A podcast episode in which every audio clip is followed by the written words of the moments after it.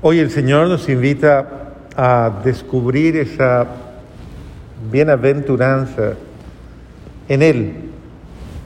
El ser bienaventurados es casi, podríamos decir, una invitación a una visión eh, más allá de lo que nosotros y nuestra mente y nuestra razón alcanza a considerar.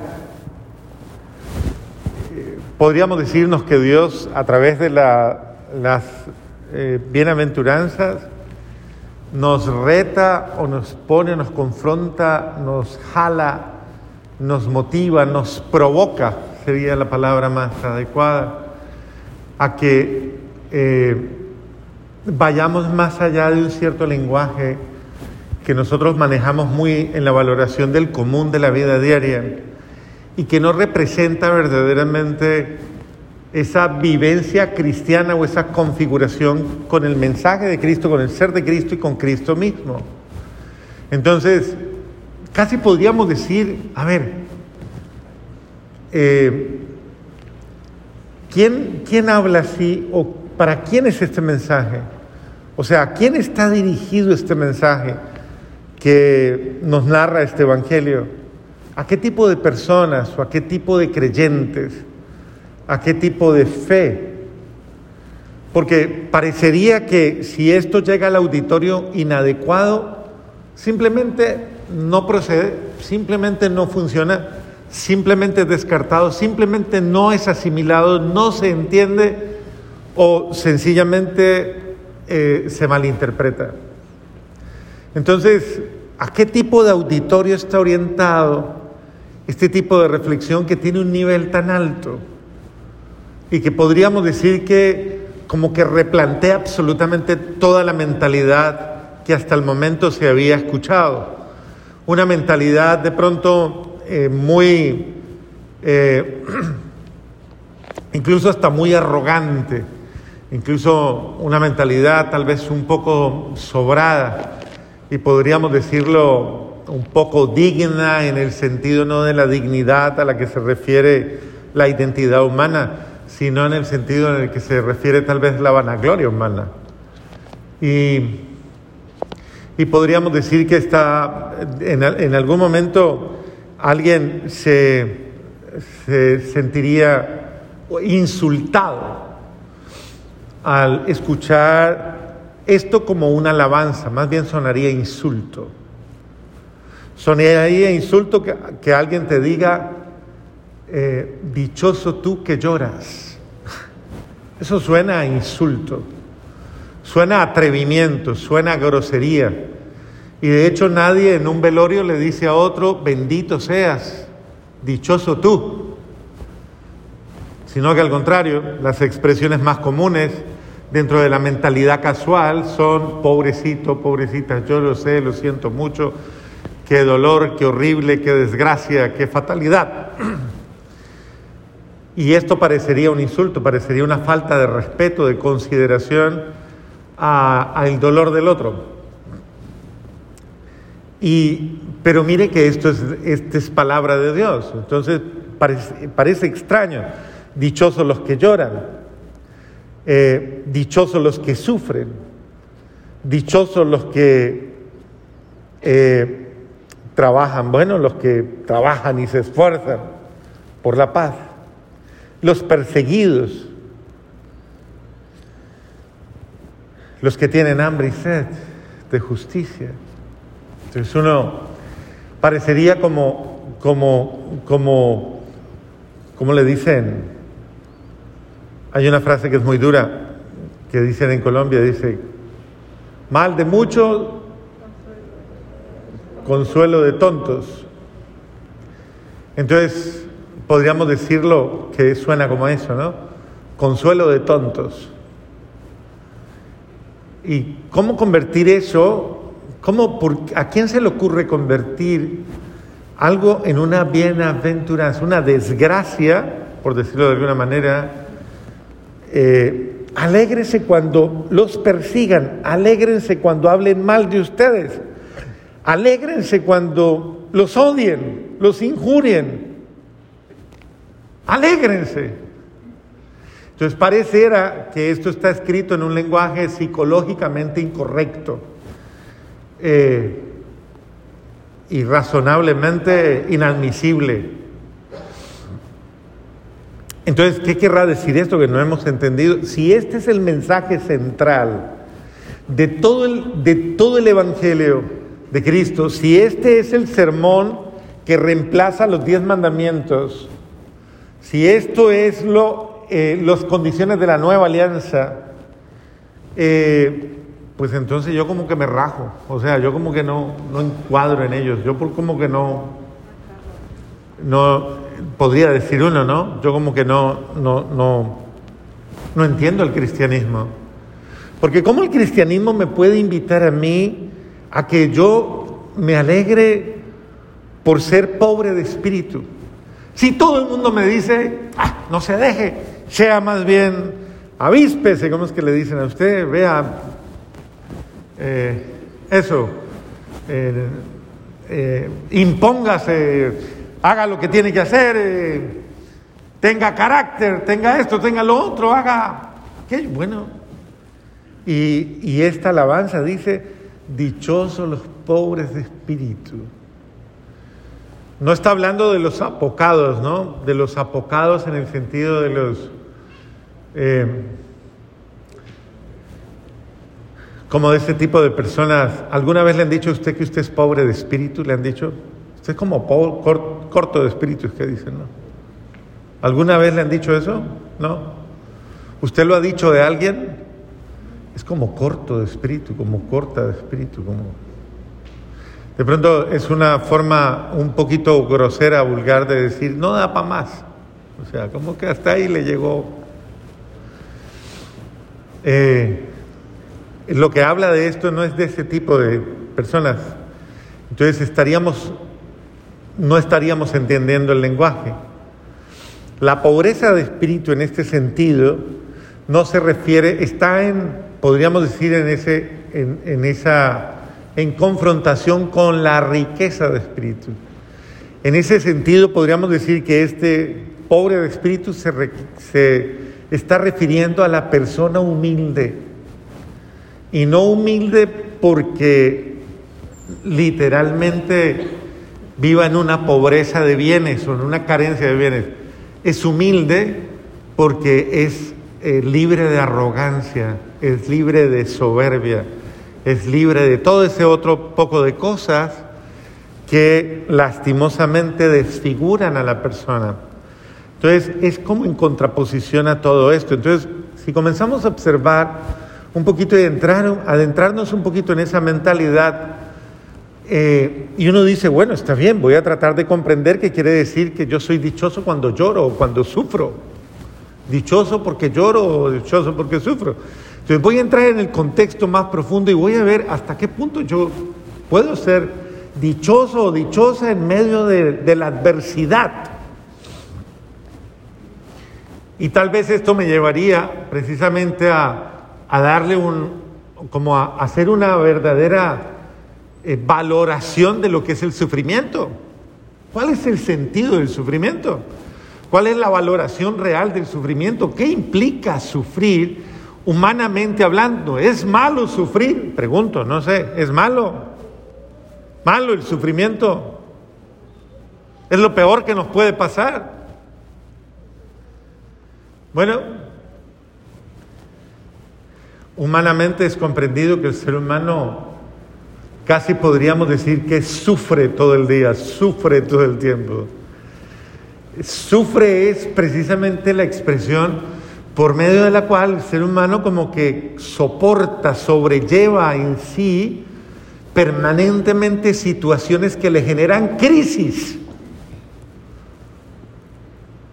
que le confrontan, que le, que le llevan a tomar opciones, que le llevan a tomar decisiones, que le, que le hacen eh, de alguna manera definirse.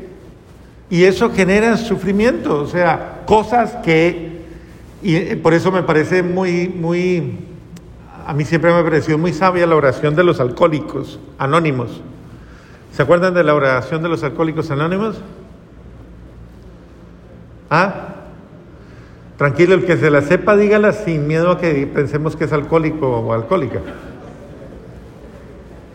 Señor, concédeme la sabiduría para comprender, concédeme la serenidad para aceptar las cosas que no puedo cambiar. A mí me parece muy sabio eso, porque hay cosas que en la vida yo no puedo cambiar, las tengo que sufrir, las tengo que padecer. Yo no puedo cambiar al otro aunque tenga ganas de cambiarlo o cambiarla por otro o por otra, no lo puedo hacer. Le toca padecerle, padecerlo, padecerla. Mejor dicho, aguantárselo en lenguaje castizo. Entonces, Señor, concédeme la serenidad. ¿Para qué? Para aceptar, no comprender, aceptar. El proceso de aceptación es un proceso de, ok, cuando yo digo lo acepto es porque lo asumo. No puedo cambiar, hay cosas que no puedo, pero dame serenidad para aceptar lo que yo no puedo cambiar, incluso de mí mismo, ¿eh? Aquello que no puedo cambiar ni siquiera de mí mismo. Que a veces el diablo no está afuera, está metido dentro. O sea, se- cada quien vive con sus demonios personales. Entonces, concédeme la serenidad para aceptar eso que no puedo cambiar. Valor para qué? Cambiar aquellas que puedo. Importantísimo. Y sabiduría para reconocer la diferencia. Es muy corta esa oración, pero a mí me parece muy, muy, muy acertada. Y lo dicen precisamente personas que están en una realidad terapéutica. Eh, en este sentido, habría que re- releer el concepto que tengo yo de cómo confronto la prueba, cómo confronto la adversidad, cómo confronto lo difícil y qué es lo verdaderamente difícil o qué es lo que me hace crecer. Hay una frase que yo, ah, bendito sea Dios, siempre la he explicado, porque me parece muy interesante. Dicen que crecer duele. Menos mal que usted se acuerda. Crecer duele. Yo no entendía eso cuando era muchacho y lo vine a entender ahora de adulto, porque eh, yo no entendía por qué cuando era muchacho me daban tantas fiebres, cuando estaba adolescente, me daban unas fiebres terribles, pero fiebres. Yo me acuerdo, yo me acuerdo de eso y eh, era el delirio. Eh, yo me acuerdo del delirio de la, ¿cómo es que se dice? Está delirando, dicen, ¿no? Yo tenía unos delirios que yo no sé si eso le pasa a todo el mundo, pero a mí me pasaban esas cosas y eso era terrible. Y ese delirio me llevaba a la desesperación que cuando tienes una fiebre alta, alta, tú deliras. Yo me acuerdo de eso, que eran unas cosas rarísimas que pasaban en la mente. Y solo había algo bueno. Lo único que a mí me gustaba después de que pasaba eso era que después de que me pasaba la fiebre, yo iba y me medía en una pared que tenía señalado y me daba cuenta que había crecido otro poquito más.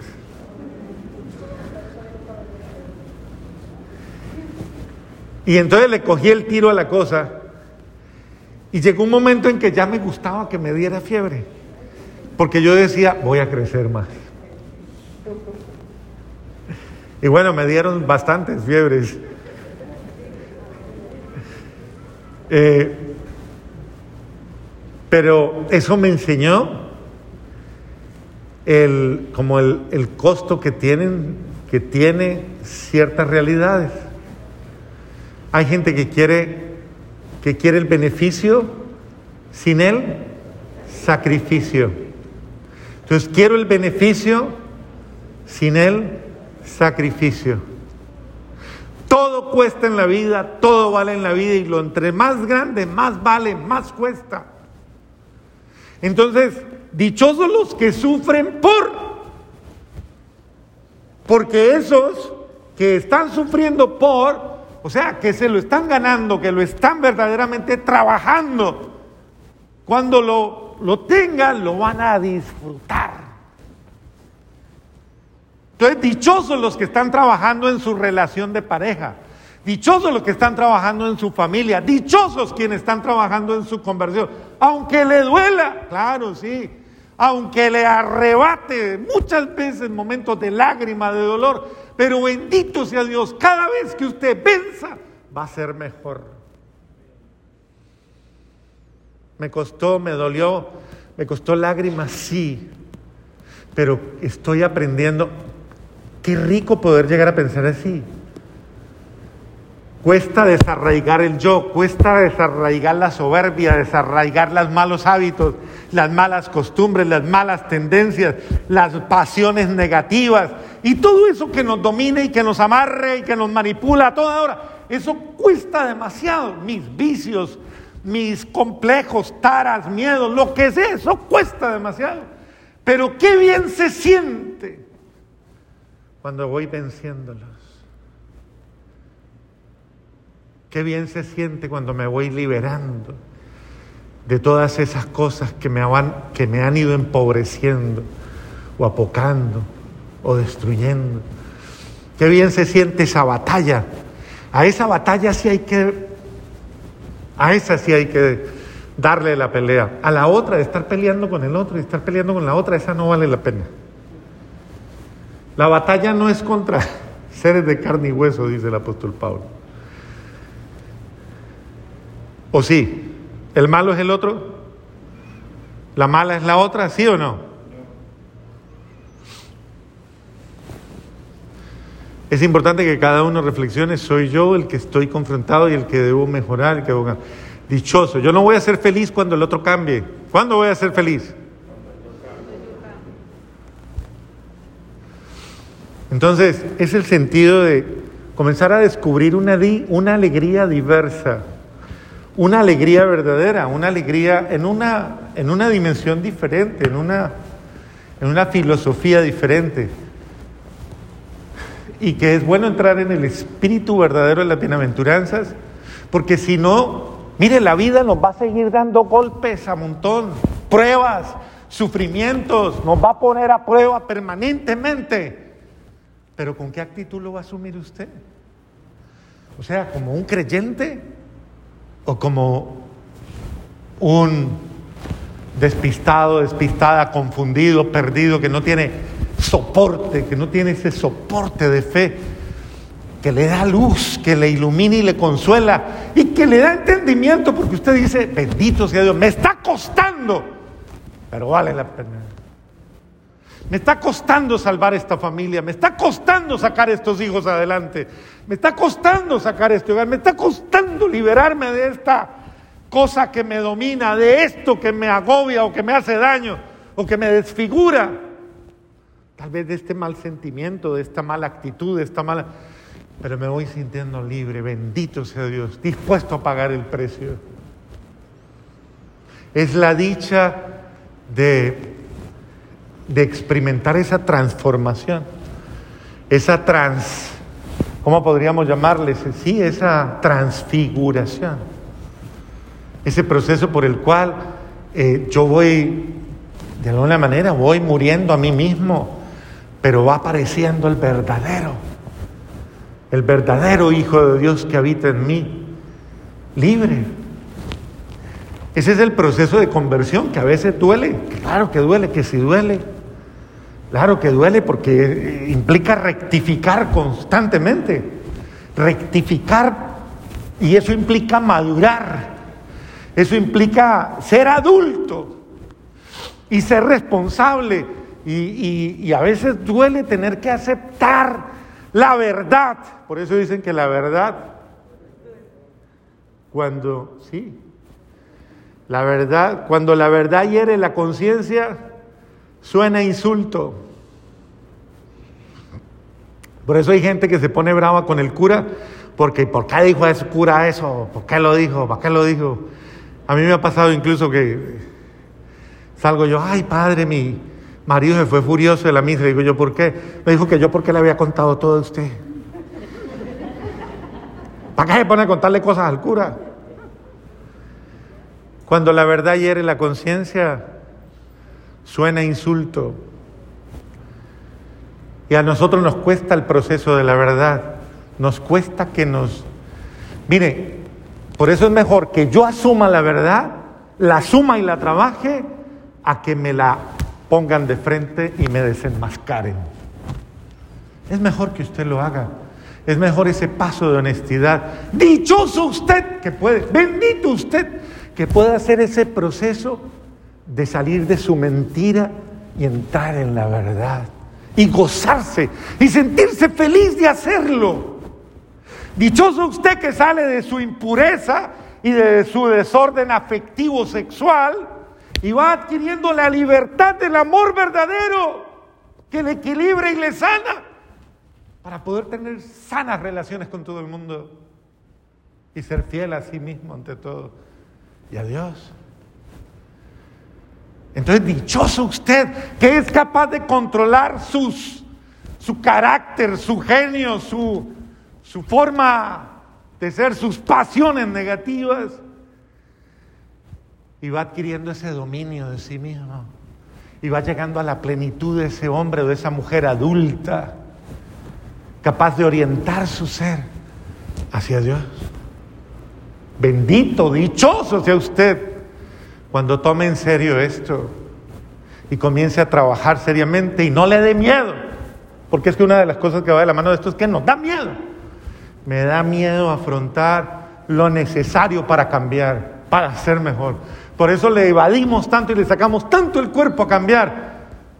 Pero nos estamos perdiendo de la dicha de ser personas nuevas, de la dicha de descubrir valores que tal vez están ocultos en mí y que no me he dado la oportunidad de descubrirlos porque me acostumbré a vivir de cualquier manera. Qué bueno que yo trabaje en mí más seriamente para que emerja de mí la mejor mujer o el mejor varón, la mejor persona que Dios y el Espíritu Santo han trabajado en mí. ¿Cómo se hace una escultura? ¿Cómo? Ajá. ¿Qué es lo que hace el escultor con la piedra cuando va? Quita lo que le sobra a punta de cincel y de mazo, quita lo que le sobra hasta que aparece lo que debe ser. Cuando le estén dando cincel, usted diga, están sacando de mí lo mejor. Lo que pasa es que es duro, piedra bien dura, usted debe ser un mármol de esos bien fuertes, ¿no?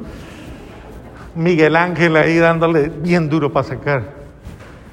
Pues bueno, duele el cincel pero está saliendo la mejor obra, la obra de Dios con usted.